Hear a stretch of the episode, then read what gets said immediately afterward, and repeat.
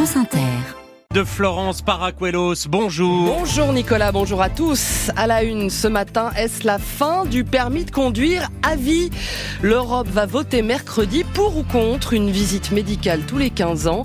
Euh, détail dans un instant. Le calme après la tempête au salon de l'agriculture. Visite sereine hier pour Jordan Bardella après le chaos de la veille. Emmanuel Macron accuse la coordination rurale et ses membres engagés au Rassemblement national.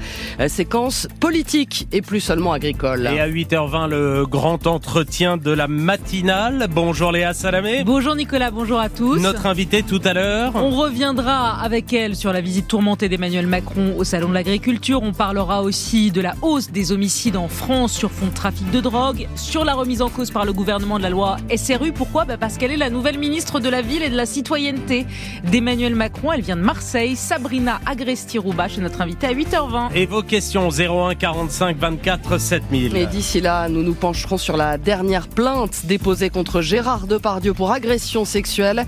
Les faits dénoncés sont récents, ils remontent à 2021. Nous serons en Israël où un vaste fonds d'archives est en cours de création pour documenter les attaques du 7 octobre. Au chevet du lac Léman qui se réchauffe 5 à 4 à 5 fois plus vite que les océans. Et puis au théâtre, devant Passeport, la nouvelle pièce d'Alexis Michalik. L'obtenir, c'est le conserver toute sa vie. Le permis de conduire n'est pas soumis à l'examen de nos aptitudes au fil des années. C'est bien cela qui pourrait changer avec l'Europe, imposer une visite médicale tous les 15 ans pour garder son permis. Euh, le projet est porté par une eurodéputée française, l'écologiste Karima Deli. Il sera mis au vote après-demain, mercredi, au Parlement européen. Des pays comme l'Espagne, le Portugal ou l'Italie le font déjà à partir d'un certain âge. Euh, chez nous, Sébastien Sabiron, les victimes d'accidents de la route le réclament. À 27 ans, Florène Julien porte le deuil de sa mère de 72 ans, renversée en novembre dernier à Marseille sur un passage piéton. Le monsieur, il avait 86 ans et il a indiqué euh, qu'il n'a pas euh, vu ma maman, qu'il l'avait même potentiellement confondu avec une poubelle. Ouais. La directive européenne préconise une visite médicale tous les 15 ans, avec contrôle de la vue, de l'ouïe, des réflexes, ce qui tombe sous le sang, s'estime Florène. On fait des visites médicales quand on fait du sport, on fait des visites médicales au travail. Enfin, pourquoi est-ce qu'on ferait pas des visites quand on conduit, alors qu'on sait qu'en plus la voiture c'est dangereux De son côté, 40 millions d'automobilistes dénoncent une mesure qui remet en cause le principe fondamental du permis à vie, dit l'association, son président Philippe Nozière. Toutes ces mesures, elles sont mises en avant par la minorité écologiste qui ne se soucie pas de tous les gens qui vivent en périurbain, dans des zones rurales et qui ont besoin de leur voiture. Pas question de priver les seniors de mobilité, répond l'eurodéputé Europe Écologie Les Verts, Karima Deli, rapporteur du texte et présidente de la commission transport au Parlement européen. Il faut aussi développer les autres mobilités, les services à la demande, plus de transport public, renforcer les covoiturages, etc., pour que des personnes âgées ne puissent pas être dans l'immobilité. Une douzaine de pays parmi les 27 exigent déjà l'obtention de certificats d'aptitude à la conduite à différents âges de la vie. Sébastien Sabiron, les accidents de la route ont fait 20 000 morts l'an dernier en Europe, un peu plus de 3 000 en France. Si la loi est votée, les pays de l'Union auront deux ans pour l'appliquer. Il est 8h05, citation, notre ennemi, ça n'est pas l'étranger, c'est la loi du marché débridé. Signé Gabriel Attal, venu hier au dîner des 60 ans du Salon de l'Agriculture Porte de Versailles à Paris. Le Premier ministre y a dénoncé le cirque médiatique, politique et militant à l'œuvre samedi au moment de la visite du président de la République. Une inauguration chaotique qui restera dans les annales et qui désole Étienne et Daniel, ces deux éleveurs de Haute-Saône et du Doubs, rencontrés par Steven Goyer dans les allées. Moi j'ai vu dehors, j'en pleurais presque. Il y a des dames avec leurs poussettes, leurs gamins qui, qui avaient promis de venir au salon voir les vaches. Elles ont attendu à 3 heures d'après-midi pour rentrer. Moi j'ai resté, j'ai resté deux heures et demie dehors avec mon sac là pour venir euh, remplacer mon fils qui était derrière sa vache. Ben, je veux dire, c'est, malheureux parce que pour des discussions qu'on n'a certainement pas tenu debout parce que Macron il est venu, il a, il a dit ce qu'il a pu dire. Mais bon, c'est pas en claquant des doigts qu'il pourrait tout régler. Il faut Voilà. du temps. Voilà. Et dans notre métier, on sait que le temps, le temps c'est l'année. Qu'on réclame, d'accord, j'en fais partie. Mais après, il faut attendre. En attendant, c'était le bordel, reconnaît ce matin Emmanuel Macron dans le Figaro. Il redonne rendez-vous au syndicat d'agriculteurs dans trois semaines et il accuse l'un d'entre eux de ne pas avoir appelé au calme. C'est la coordination rurale dont des décideurs locaux, dit-il, sont engagés très officiellement au Rassemblement national. Alors la coordination et ses bonnets jaunes, syndicats d'extrême droite. Thibaut Delmarle, vous avez posé la question à quelques-uns de ses membres périgourdins. C'est une question que l'on n'aime pas trop à la coordination rurale.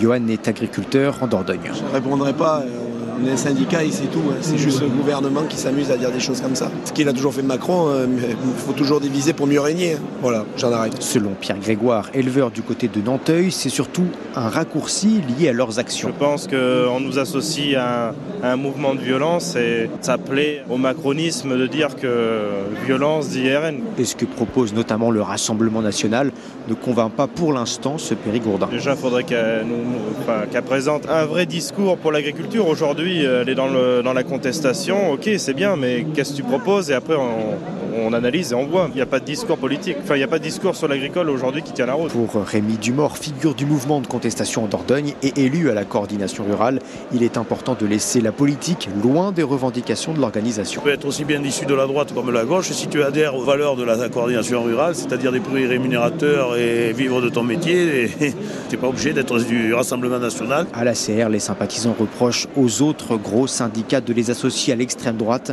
pour les marginaliser.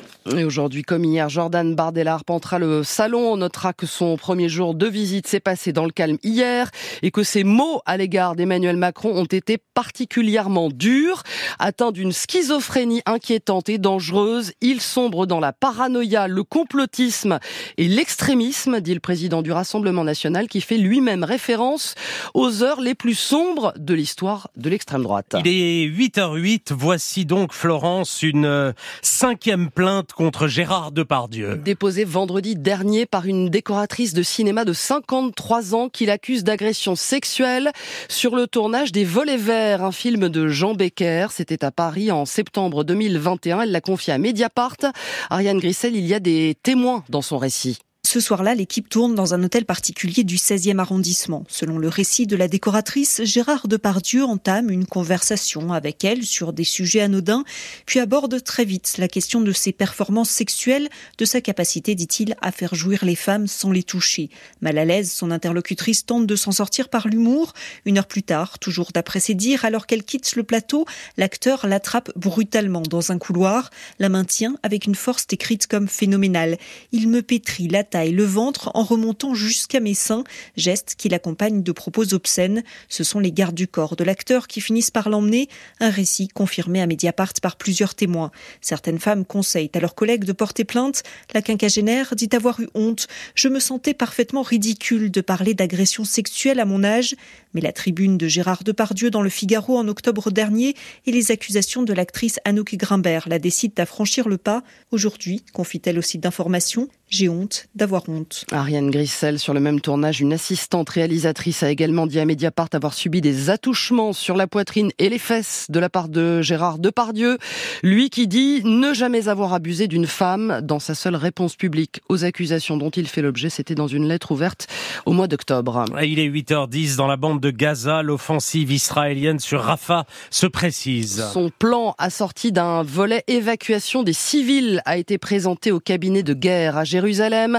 Quant à la trêve en cours de négociation, elle ne ferait que retarder l'opération, assume Benjamin Netanyahou. Pour lui, Rafah, où s'entassent un million et demi de Palestiniens déplacés, est le dernier bastion du Hamas. Coupable des attaques du 7 octobre, c'est ce traumatisme qui a déclenché la guerre. Au moins 1160 morts et 250 enlèvements depuis. Un gigantesque travail d'archivage est en cours en Israël. Témoignages, vidéos, conversations WhatsApp sont devenus un matériau historique. Étienne Monin est à Jérusalem. En t-shirt blanc devant la caméra, Nir Shani raconte comment il a résisté aux assauts du Hamas pendant des heures dans sa chambre forte du kibbutz Berry. Ce récit est une minuscule pièce dans ce gigantesque puzzle. Avec ses bénévoles, le réalisateur Itai Kentour a déjà collecté plus de 700 témoignages. Être présent et les écouter raconter leur histoire, ça fait partie de la guérison après un événement traumatique. Ce n'est pas une thérapie. Et ce qu'ils nous disent la plupart du temps après, c'est merci. À côté de ce travail de réappropriation, il y a la conservation précise des faits. Très vite, toutes les vidéos du Hamas et les messages WhatsApp des victimes ont été sauvegardés. La bibliothèque d'Israël à Jérusalem a déjà 200 000 vidéos. Raquel Yukeli est directrice des collections. On a vu des vidéos du Hamas qui étaient postées sur Telegram disparaître deux jours plus tard. Donc on a senti l'urgence de devoir collecter le plus possible, le plus vite possible. On a compris tout de suite l'importance historique de rassembler et de documenter en temps réel. Le projet pourrait durer cinq ans. Il repose essentiellement sur la réactivité des citoyens qui ont très vite voulu documenter ce traumatisme. Étienne Monin, envoyé spécial de France Inter à Jérusalem. Reconnaître la Corse et ses spécificités dans la Constitution. Ce soir, les élus de Lille viendront avec leur projet à Paris, invités à dîner par Gérald Darmanin. Ils veulent un statut de résident, un statut de la langue corse, une autonomie fiscale, voire législative. Un blazer, un pull, deux polos, un pantalon, plus un bermuda ou une jupe. La ville de Béziers teste à partir de ce matin l'uniforme dans quatre de ses écoles. Le gouvernement veut voir ce que ça donne dans une centaine d'établissements avant une généralisation en 2026. 92 se sont portés candidats, annonce ce matin la ministre de l'Éducation Nicole Belloubet. À cheval entre la France et la Suisse, le lac Léman n'échappe pas au danger du climat. La plus grande réserve d'eau douce d'Europe qu'il constitue se réchauffe même 4 à 5 fois plus vite que les océans. Diagnostic de la Commission internationale pour la protection des eaux du Léman, une menace pour les écosystèmes, mais aussi pour les riverains des deux pays. À Genève, Jérémy Lanche. Parce qu'il est alimenté par la fonte des glaciers, le Léman est toujours considéré comme un peu frisquet de la vie des baigneurs. Mais ça pourrait changer. En 2022, les eaux de surface affichaient 13,6 degrés en moyenne. C'est du jamais vu depuis 1990. En cause, la multiplication des hivers doux qui empêchent les eaux de surface de se mélanger avec celles du fond. Et la tendance n'est pas prête de s'arrêter. Rappel à la radio-télévision suisse Marie-Élodie Perga. Elle est professeure de limnologie, c'est l'étude des lacs à l'Université de Lausanne. Bien évidemment, si on en arrive à des plus 4 degrés, il n'y aura pas d'adaptation possible, mais le lac, ce sera finalement une moindre de nos préoccupations par rapport à tout ce qui va nous tomber dessus en termes d'alimentation, en termes d'approvisionnement en eau. Donc on soit bien d'accord, 4 degrés, c'est juste impossible. Ingérable en tout cas. Un élément plus chaud, ça veut dire une faune qui manque de nourriture, des espèces de poissons comme la ferra qui n'arrivent plus à se reproduire et des bactéries qui prolifèrent, rendant le traitement de l'eau plus coûteux pour le million de Français et de Suisses qui boivent l'eau du lac. Les centrales nucléaires françaises qui refroidissent leurs réacteurs avec l'eau du Rhône qui s'échappe du Léman ont également du souci à se faire. Seule solution pour limiter le réchauffement du Léman, limiter le réchauffement tout court. À Genève, Jérémy Lanche, RFI pour France Inter. De la pluie aujourd'hui encore sur une bonne partie du pays. Marie-Pierre Planchon va nous le confirmer dans quelques minutes. Le Pas-de-Calais et la Gironde sont en alerte orange au cru. Ça va mal au 15 de France. On a tous le moral dans les chaussettes, dit le troisième ligne Esteban Abadi. Après un match nul historique à domicile contre l'Italie, 13 partout pour cette troisième rencontre du tournoi Destination. La situation des Bleus du rugby à 7 est plus riante.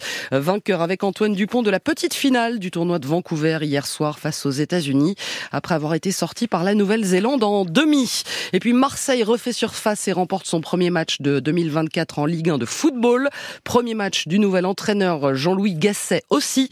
Victoire 4 buts à 1 sur Montpellier hier soir. Enfin voici l'homme qui remplit les salles de théâtre à coup sûr. Alexis Michalik a quatre pièces à l'affiche en ce moment à Paris. C'est l'auteur vivant le plus joué dans la capitale. Sa dernière création s'appelle Passeport sur les planches du théâtre de la Renaissance. Elle s'attache au parcours d'un jeune érythréen tombé dans la jungle de Calais. Stéphane Capron, sujet éminemment politique. Avec cette pièce engagée, Alexis Michalik a souhaité raconter comme il sait si bien le faire des parcours d'humains.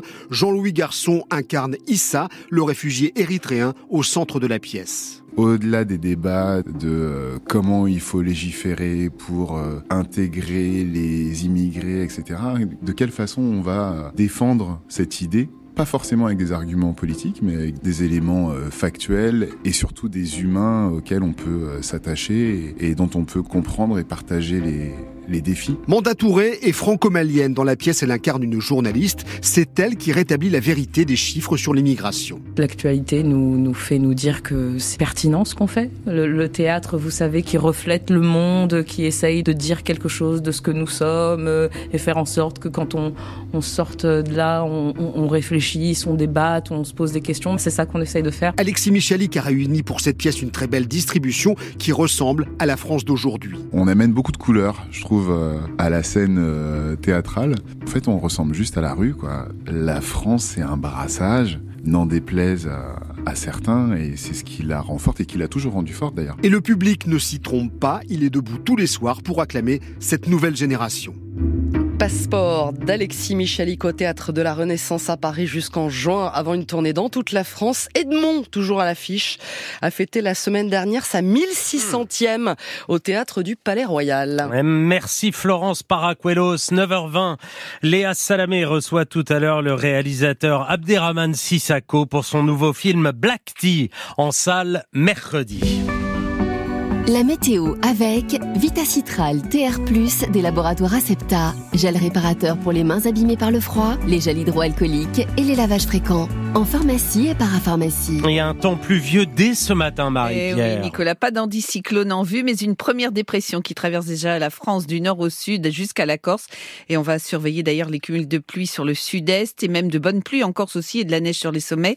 Ces pluies arrosent donc le pays, donnant de la neige en moyenne montagne et en montagne sur les Pyrénées, le Massif central, les Alpes. Attention au fort risque d'avalanche et à surveiller également demain les Pyrénées où la neige va tomber en grande quantité. Et puis on a une bande pluvieuse aussi ce matin de la Bretagne aux Hauts-de-France qui va se décaler un peu plus vers le sud, donnant de bonnes averses et des pluies régulières cet après-midi sur l'île de France. Ces pluies sont accompagnées, attention, par un vent de nord soufflant très fort à 100 km heure près de la Manche jusqu'à la Bretagne et 70 à l'intérieur du pays avec toujours cette vigilance, comme l'a dit Florence, sur le Pas-de-Calais et la Gironde. Et puis on a quand même à noter une zone un peu d'éclaircie cet après-midi de la Lorraine en descendant vers le golfe du Lion. Et il n'y a plus de gelée ce matin. Non, sauf en haute montagne, Nicolas. Euh, il fait moins 13 à 3800 mètres à l'aiguille du Midi. Au plus bas, ça vous refroidit. Au plus bas, il fait 2 aujourd'hui en Haute-Garonne et 3 à Leran en Ariège alors qu'il fait 11 à hier et dans les Landes. Vous avez 6 à Lorient, comme à Mulhouse, 8 à Paris. Et cet après-midi, il ne fera pas chaud dans le nord, pas plus de 6 à Lille, 7 à Dunkerque, 8 à Cherbourg, 9 à Paris, comptez 10 à Tours, 12 à Bordeaux, 13 à Nice, 15 à Grenoble et Marseille et même 16 à Ajaccio en se rappelant, Nicolas, mhm. ça va vous plaire, que vent fort à la Saint-Nestor, bon vin à la Saint-Marcelin. Ah ça, celui-là, il est magnifique. Donne envie de passer à table. Merci Marie-Pierre. Il est 8h19.